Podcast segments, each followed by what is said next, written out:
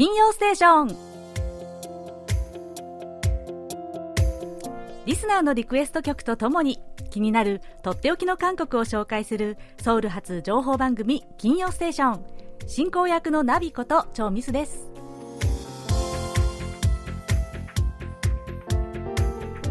リスナーの皆さんこんにちは。あにゃんせよ、えー、今日は秋分の日ですね、えー、皆さんはお彼岸にお墓参りなんか行かれるんでしょうかね？いやー今週はまさに台風直撃の1週間でしたね。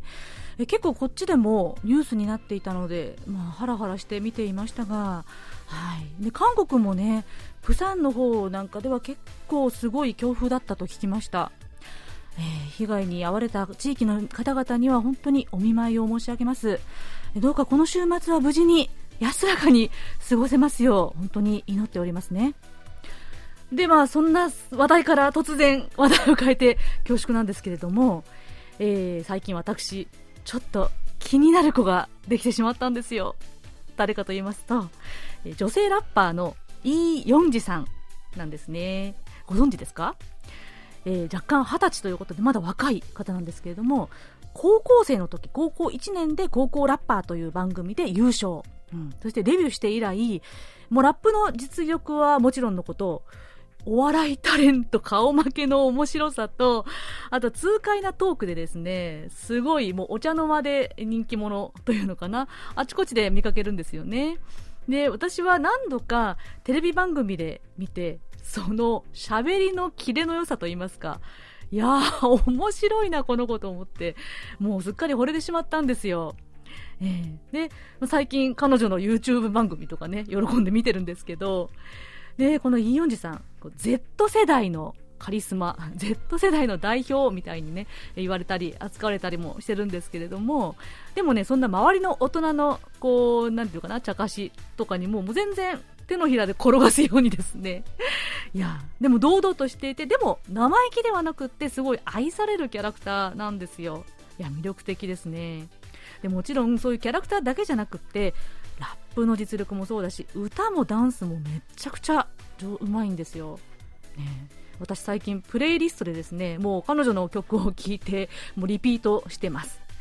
え特にねちょっと疲れてる時とか、うん、なんかやる気出ないなうつうつとしてる時にこの彼女のこうなんていうのかなグルーブのある、えー、こうハスキーな声を聞くとね元気が出るんですよ。ということで、えー、今週の金曜ステーションは最近私がハマっているイ・ヨンジさんのこちらの曲でスタートします。最後までお楽しみください。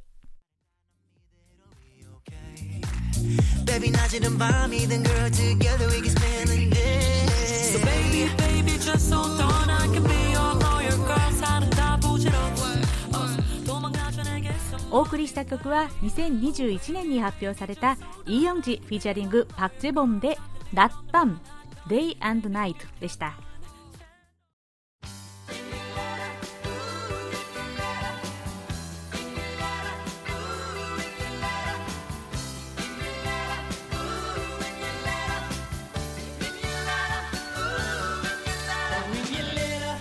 それではリスナーの皆さんから届いたお便りをご紹介します、えー、ラジオネームメアリさんからです。ナビちゃんこんにちは。こんにちは、えー、毎週楽しく放送を聞かせていただいてますがもうすぐ100回を迎えるとのことでおめでとうございます。素晴らしいですね、えー、ナビちゃんの魅力は明るくてリスナーに元気を届けてくれること。昔仕事の研修で電話でお客様とお話をするとき笑い声エ声で話すことが大切だと習いました。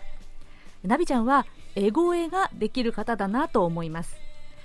ところで先週の放送でクワンハムン広場高架門広場のことをお話しされていましたね。クワンハムン広場は私が韓国で好きな場所の一つです。私にとってのパワースポットで今までここを訪れるたびに気持ちが落ち着いたり元気をもらえたりしました。私は以前のような中央に広場がある形がいいなと思っていたんですが新しい広場は車の流れがスムーズになるという良い点もあり興味深いスポットもいろいろあるみたいなので早く訪れてみたくなりました。ナビちゃんレポートありがとうございました。リクエスト曲ですが金光ソンのパラミプローヌンゴをお願いします。コロナで大変な時にこの曲でとっても癒されました。これからも200回300回と放送を楽しみにしています。とのことです。はい、メアリさん、ありがとうございます。えー、本当にね、100回目、えっと、ナビの、えー、金曜ステーション、土曜ステーションになって100回目。そして、この番組自体は500回目をもうすぐ迎えます。はい。いや私こそ本当にリスナーの皆さんから元気をいただいているんですよ。うん、本当にありがとうございます。で、エ声ですか。笑い声と書いて、エ声という言い方。えー、知らなかったです。こういう言い方をするんですね。でも、まあ、知らないうちに、なんていうのかな、こう、ラジオで喋るときも、なるべく笑顔で喋るように意識は、無意識に意識はしてたかもしれないですね。はい。えー、コンハム広場、はい、先週お話ししましたね。あの、ソウル暮らしの音でご紹介しましたが、えー、私もこのイースンシンえー、将軍の銅像があってそこから、えー、キョンボックンまでずっとこうまっすぐに開けている広場っていうのがね本当にこうなんていうのかな最初見た時にとっても壮観だったんですよねああ韓国だっていう気がしたのでなんか中心から外れちゃうのあれ？と思ってたんですけど。まあでもね実際行ってみたらうんなるほどなっていう感じもしました。で歴史とが現在の韓国。これがねこう融合してる場所ですよね。うん、本当に早く韓国に来られるようになるといいですね。そしたらぜひ新しいクワンファムン広場行ってみてください。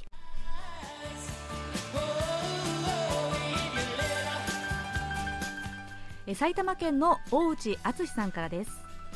9月2日のソウル暮らしの音では絵本子ども捕虜が紹介されました。コジェドはコジェ捕虜収容所があり行ってみたい場所の一つです。事実を伝えるのはもちろん大事ですが子ども向け絵本として紹介すべき内容か？と考えると良くないと思います。小さい頃から事件やこうした出来事を知らせるのは早い気がします。政治的なことを伝えるのはまだ早いと思います日本人としては理解に苦しみます童話や自然偉人など夢や希望を与える内容にしてほしいですというお便りでしたなるほどはい大内さんありがとうございますあ私気がつけない視点でした。うん、貴重なご意見ですね。はい。でこういう議論本当に大いにありそうですよね。うん戦争についてとか例えばですけれども広島長崎の原爆投下について描写した絵本を、まあ、子どもの図書館とか小学校で小学紹介をするべきか否かね、こういうことって結構やっぱり現場にいらっしゃる先生とか保護者の方々いろんな意見がねきっと交わされてるんじゃないかなと思います、うん、子どもたちに何をどんな形で伝えるのかっていうのは、慎重になるべき問題ですよね、うん、大内さんとても参考になりました。ありがとうございます。で、まあ、この絵本は私はですね個人的には大人にこそ読んでほしい絵本なのではないかなと思ったんです。で子供のためだけでなくって大人のための絵本というのもね存在すると思いますのでそういった意味を込めていろんな絵本今後も紹介していきますね。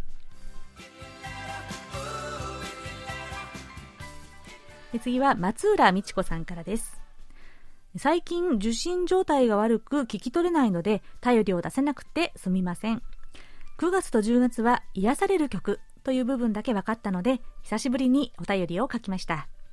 私は子ども園に通っている孫がいますが3年前入園して以来コロナで一度も行事を見に行けず会いに来ることもできなくて寂しく一人暮らしをしていましたが先月久しぶりに元気な姿を店に来てくれて幸せなひとときを過ごせました。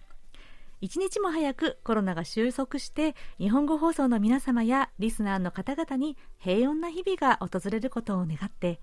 幸せの訪れという曲リクエストします。とのことです。はい。松浦さんお久しぶりですね。本当にお便り嬉しいです。ありがとうございます。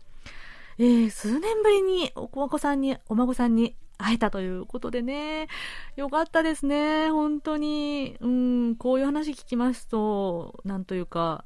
ここ2年半以上の、2年半以上ですよね、私たちがコロナ禍という中で暮らしているのは。うん、この中で一番辛いのってやっぱり家族とか人と会えないとか自由に行き来ができないっていうことだったんじゃないかなって思いますね。なんかちょっとこう慣れてしまったというか感覚が鈍ってたところがありますけどね。うん。でも本当にそうではなくて一日も早くちゃんとこう日常が戻ってきて気軽にね人と会えてっていう日々が戻ってきてほしいですね。でも今もコロナに感染っていうので結構周りでも苦しんでる人もいますからくれぐれも気を抜かずに気をつけつつですよね。はい。ね素敵なリクエストリクエスト曲ありがとうございます。後ほどおかけいたしますね。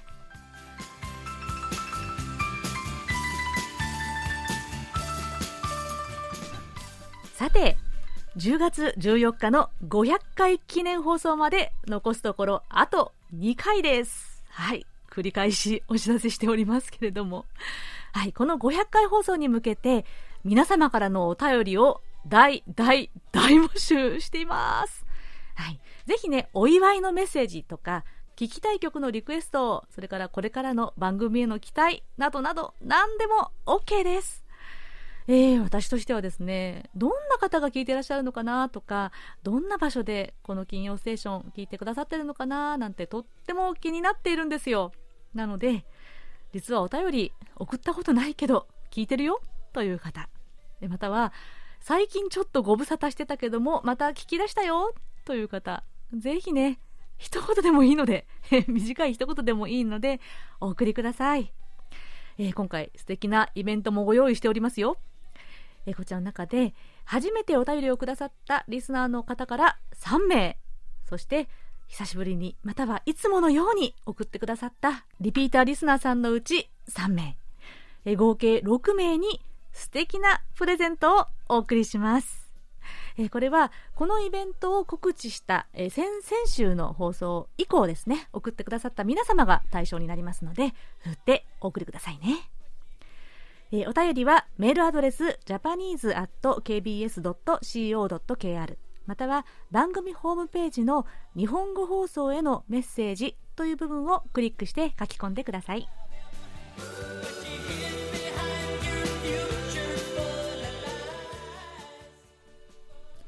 それでは、こちらのコーナー行きましょう。空耳ハングル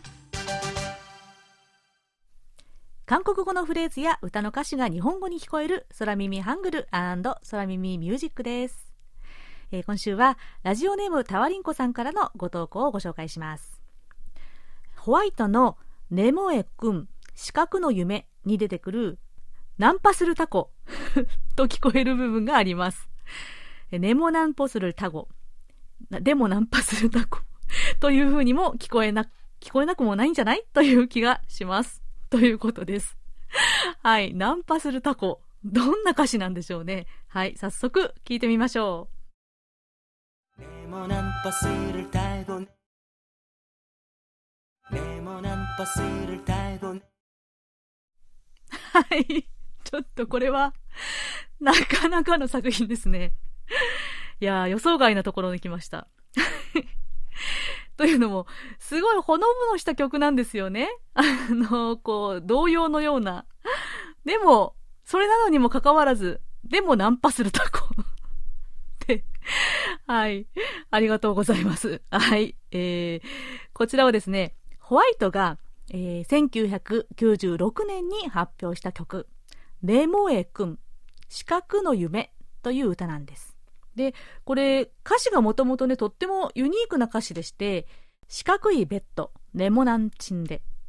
で、目覚めて、四角い窓、ネモナンチャンムンに見える同じ風景という感じですね。ネモナン、ネモナンっていう、こう、四角い四角いっていうのがどんどん繋がっていくんです。で、その中で、ネモナンポスルタゴ。これは、四角いバスに乗って、ネモナンポスルタゴ。四角いバスに乗って。でもナンパするタコ。なぜかそうなっちゃうんですね。はい。いやー、これ、あのー、思いがけないところで来たのでちょっとインパクトがありましたね。はい。どんな風に聞こえるのか、もう一回聞いてみましょう。でもナンパするタコ。でもナンパするタコ。はい。いやー、なんかさらっと歌われちゃうんですけどね。じわじわきませんか？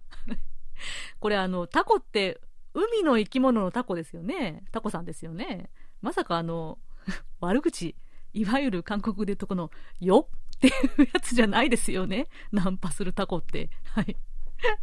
ということで、えー、今日はラジオネームタワリンコさんからのご投稿で、ホワイトのレモエくん、四角の夢という曲から、レモナンポするタコが、デモナンパするタコ に聞こえたという空耳ミュージックでした。ありがとうございました。タワリンコさんにはささやかなプレゼントと私のサイン入りベリカードをお送りします。皆さん、引き続き楽しい空耳を見つけたら、ぜひぜひお送りくださいね。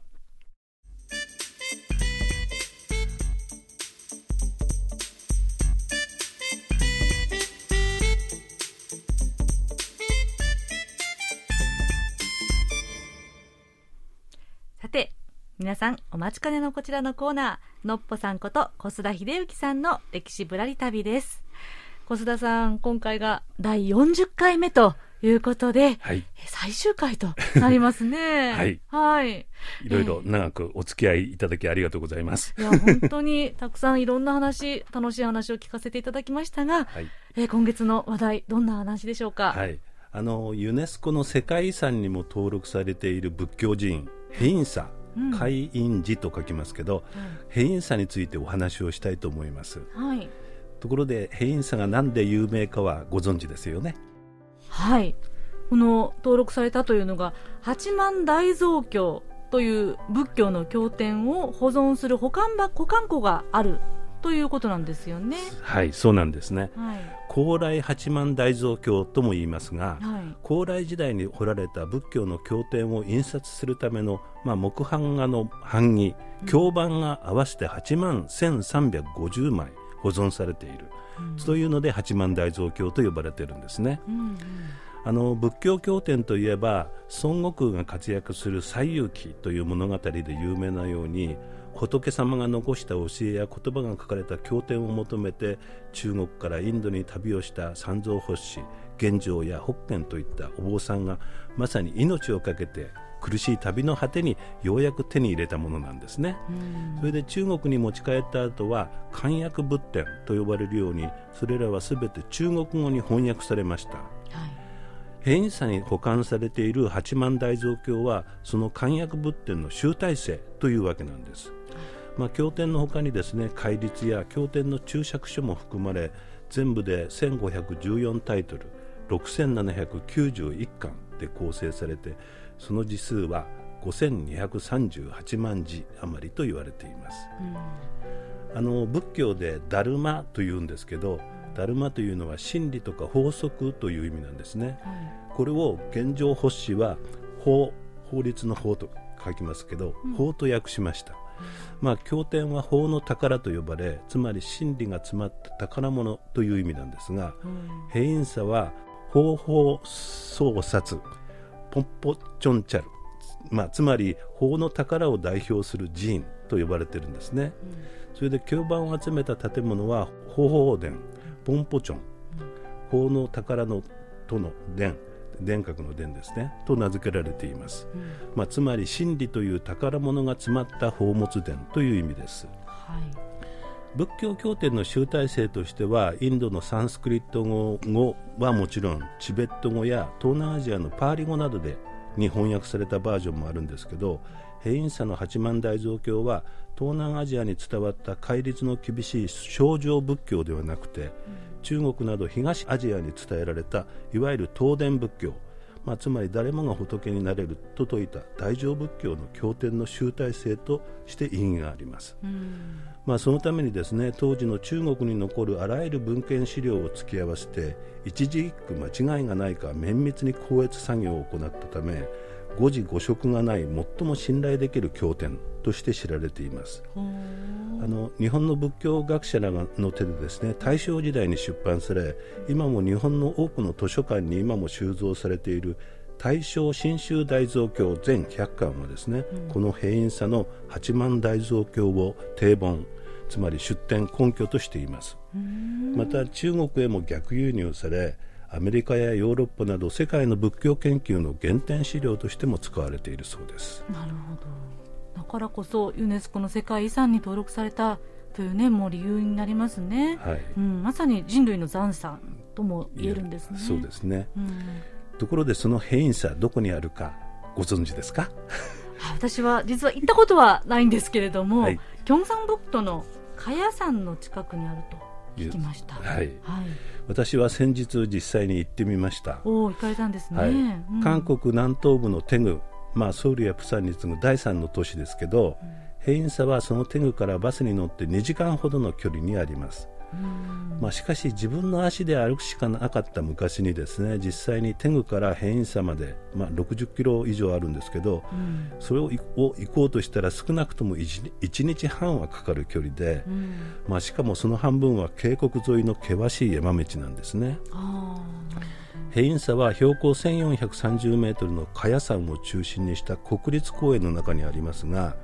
茅山の茅は、まあ、前回お話した茅と同じ地名ですけど、その大茅の中心地地山丼古墳がある古陵があるんですけど、この古陵はテグから変異差に向かうちょうど真ん中にあります。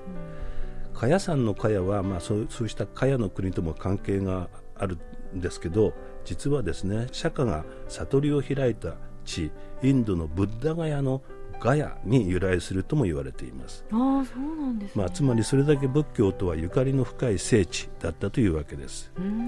変異差の正式名称もですね茅山変異寺海印寺ですが、うん。うん茅山の山麓にはあちこちに石仏やいおりなどの仏教関連の施設があって、まあ、山全体が信仰の対象になっているんですね。まあ、それにしても疑問なのは世界遺産として、まあ、人類の財産でもある八幡大蔵経を保管する場所としてどうしてこんな山深い、まあ、人々が通うにも不便この上ない場所を選んだのかということなんですね。確かにそうですね。大勢の人のにも見てもらって読んでもらいたい仏教の経典ですからもっとこうアクセスのしやすいところ場所の方がね本当はいいはずですよね。そうですよね、うん、そうした疑問を解くためには八幡大蔵経が作られた経緯を遡る必要があります。もともと八幡大蔵経の版木は高麗王朝の国王の命令によって制作されたものなんですね最初に大蔵経が彫られたのは11世紀前半ですがこの時のものは200年後にモンゴル軍の侵入によって消失焼けてしまいました。モンゴル軍の侵攻に悩まされた第23代高麗王古城はですね、1232年にカンファド高架島に都を移して大蔵経都監という役所を作り国家的事業として再び大蔵経の彫刻を命じます。実は最初に大蔵経を掘った11世紀半ばまあ、当時高麗に侵入してきた北方の吉丹後の領中国の領の国ですね。その軍を撃退したことがあったんですね、八幡大蔵経には再び経典を掘って仏教の教えを称賛し仏教の力を借りてモンゴル軍の侵入を阻止しようという願いが込められていたんです、うん。現在に残る八幡大蔵経はこの時から1248年まで16年という歳月をかけて完成させたものでした。その大蔵経はその後カンファドの寺に、まあ、保管されていたんですけど、高麗末に倭寇による度重なる侵入を受けて、朝鮮の初代国王大祖イソンゲの時にですね、うん、1398年に変異差に移されました、うんうん、つまり八幡大蔵経は仏教を民衆の間に広めるというよりも国王の命にを受け国家を守るという目的のために作られたものだったわけです、うん、まあそのためにその存在はあまり人の目に触れず海岸からは遠く離れた山の中で静かに保管される方が安全だったというわけなんですね。なるほど。だからこの変異差がね選ばれたわけですよね。はいうん、でもそれにしても変異差に移されたのが朝鮮時代の初めということはその後600年余りもそのこう山の中でえー、まあ、不便な山の中で一つも失われることなく保管されてきたということですよね。はい、うん奇跡ですね。それもそれで奇跡なんですけど、うん、まあ、八幡大蔵経の版木はですね白樺の木が材料だと言われていますが、はい、保存法が間違って例えば風雨にさらされたら、まあ、すぐに朽ちてしまいますよね。うん、しかし版木が保管された建物増強版殿チャンギョンパンジョンはですね、うん、計算し尽くされた設計と構造で完璧な湿度温度管理ができていました。チャンギョンパンジョンの建物は1488年に作られたもので見た目ではまあ簡単な作りの木造平屋建てに見えますけど建物の正面側と裏の山側では大きな窓と小さな窓が段違いに作られていてまあ、山の斜面に沿って吹き下ろしたりあるいは吹き上がる風は建物内部で空気の循環を作り出して半木に適度な乾燥と湿度を与える構造になっていますまた床はむき出しの土間に見えますけど地中には細かい石を敷き詰めたりして4つの層の土壌を作って水はけを良くし建物内部に差し込む太陽の光によって、まあ、適度に乾かされるような作りになっています。科学的にできてるんですね。そうなんです。偏差ではですね、18世紀に合わせて7回の火災が発生したという記録があるそうですが、いずれも大蔵経には被害が及ぶことはなかったと言います。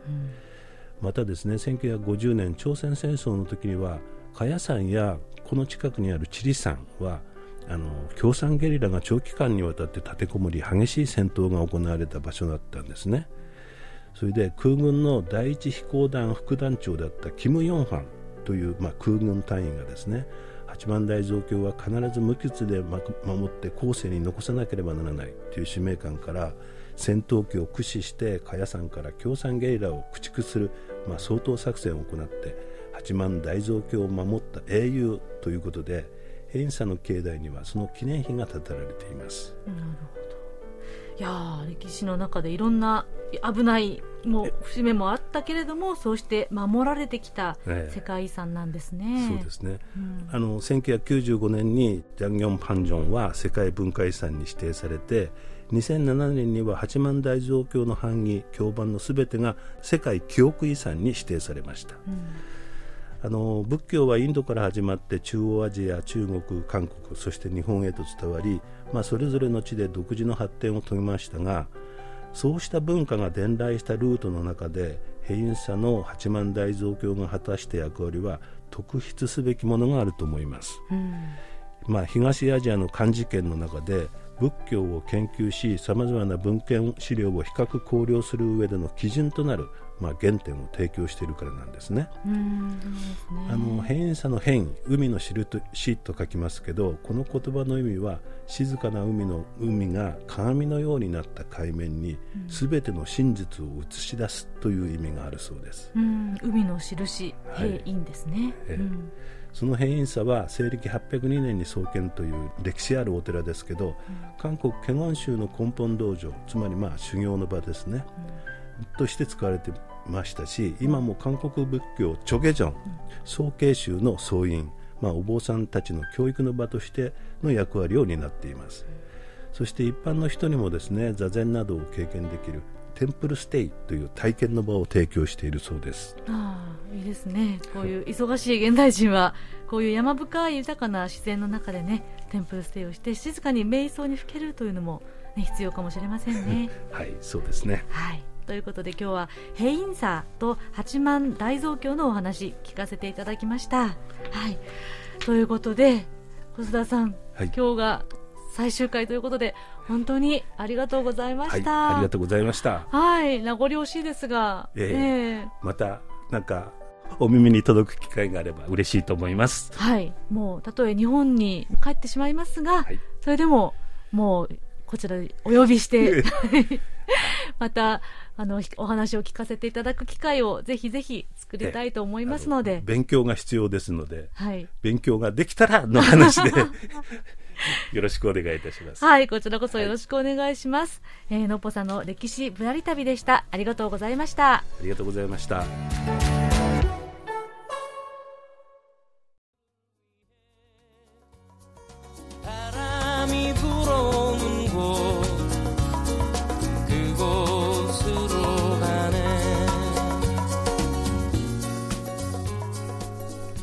送りした曲は金光石さんが1994年に発表した曲「바람이 불어오는 곳」風が吹いてくるところでした。こちらは先ほどお便りをご紹介したメアリさんからのリクエストでした。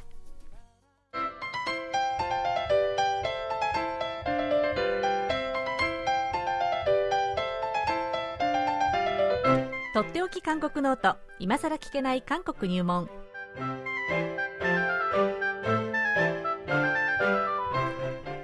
に長らく滞在され現在福岡大学人文学部東アジア地域言語学科准教授でいらっしゃる尾形義弘さんが韓国社会のどんな疑問にもお答えします。尾形先生こんにちは。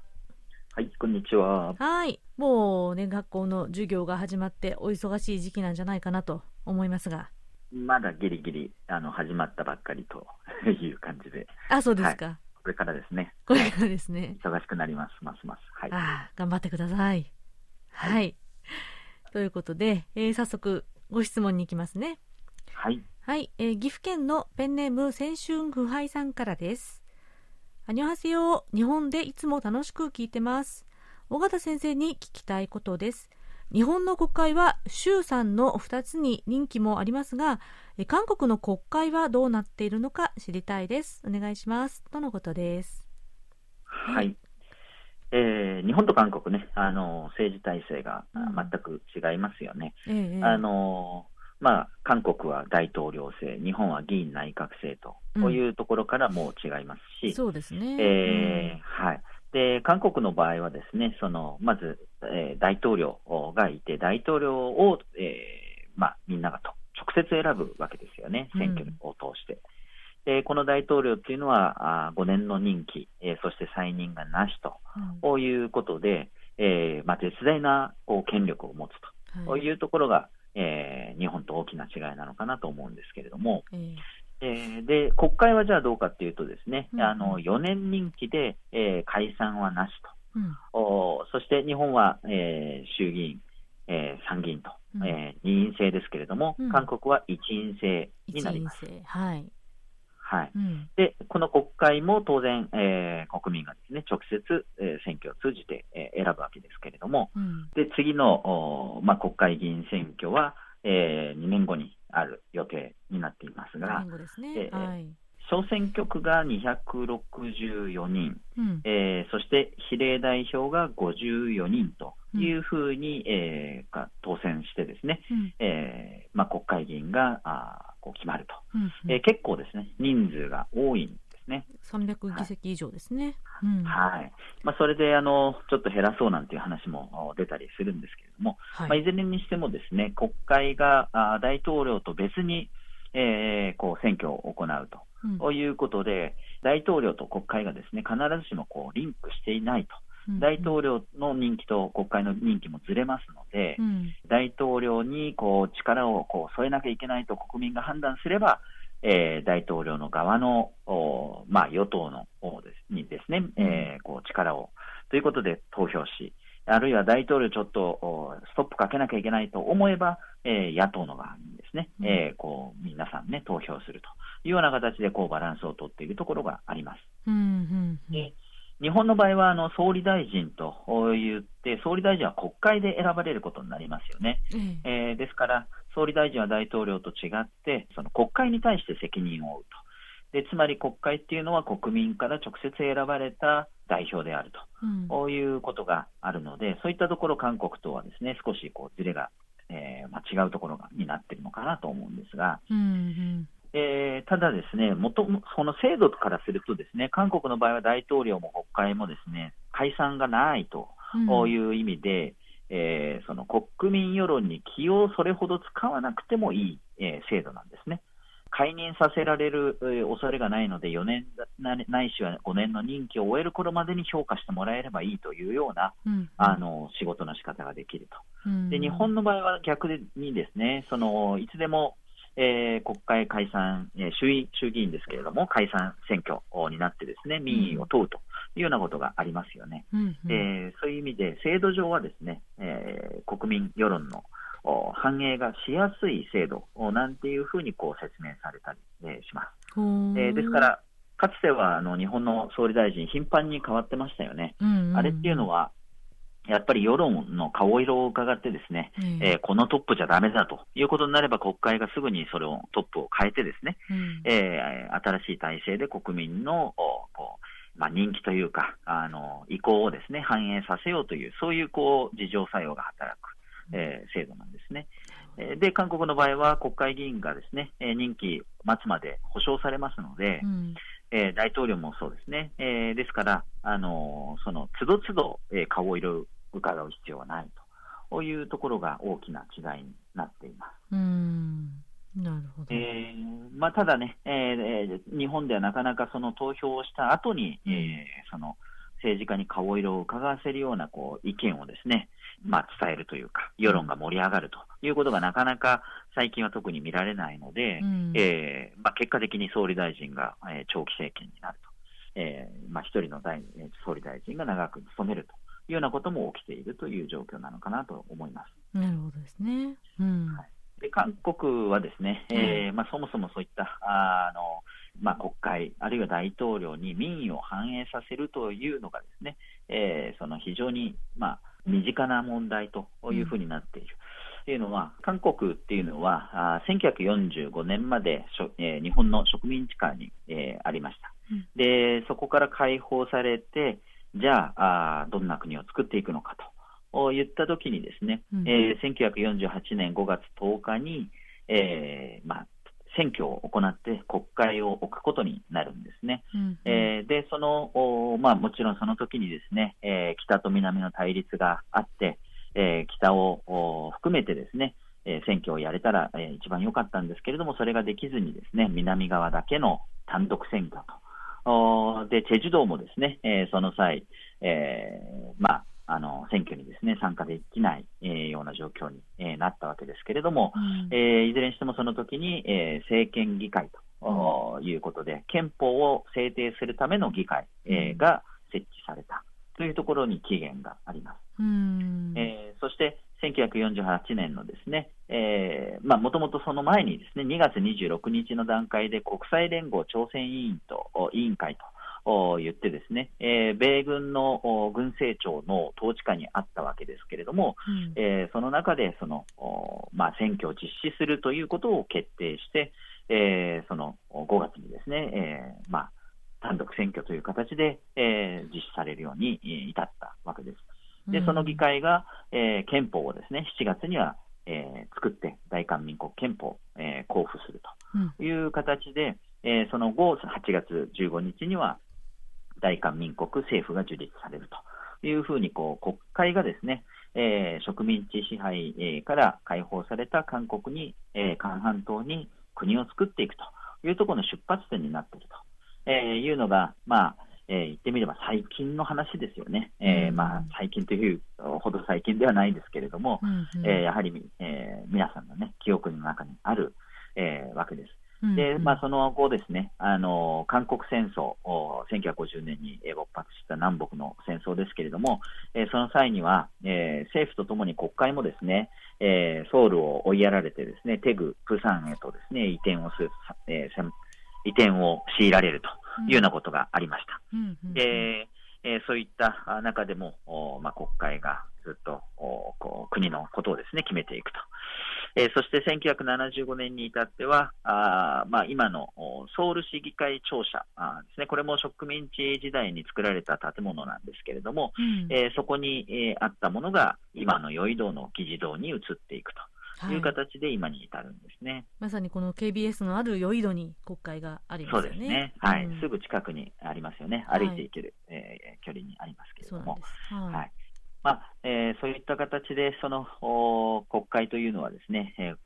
まあ、世論をですね反映して、えー、自分たちの国を作っていくと、まあ、これはどこの国も本来、えー、同じなんですけれども、えーまあ、韓国の場合はそういったあ植民地から、えー、さらにこう独裁政権の頃にですね大統領の権力を牽制するというような役割も、えー、国会が担ってきたので、うん、えー、そういったところでも、おまあ、重要なえー、まあ、国民を代表する機関だという認識は多分、えー、日本以上にですねあるのかなという気がします。はい、なるほどですね。はい。えー、先ほどお話の最中にですね、あの、はい。はい、救急車の、えー、音が入ってしまいましたけれども、あの私の、えー、家の周りがですね、救急車が非常に多くてですね、えすいませんでした。そうだったんですね。はい、リスナーの皆さん失礼しました。はい。ということで、今日は岐阜県の、えー、ペンネーム青春腐敗さんからのご質問で、えー、韓国の国会について、えー、ご質問に答えていただきました。ありがとうございました。はい、ということで、尾形さん、今月は、はい、えー、これが終わりで、次はまた10月にお目にかかることになりますね。はい。はい。よろしくお願いいたします。よろしくお願いします。はい。今後もとっておき韓国ノート今更聞けない韓国入門宛てに皆さんどうぞお気軽にご質問をお寄せください。ではそろそろお別れの時間です。クロージングは先ほどお便りをご紹介した松浦美智子さんからのリクエストです。日本でも絶大な日記を集めたものの惜しくも2010年に亡くなった歌手パク・ヨンハさんと作曲家のイ・ギョンソプさんがデュエットした曲で「変具に半径はぎる幸せの訪れ」こちらをお送りしながら今週の金曜ステーションお別れです次回は再来週10月7日の金曜日にお目にかかりますお相手はナビこと超ミスでした。皆さん素敵な週末を。あにょいげせよ。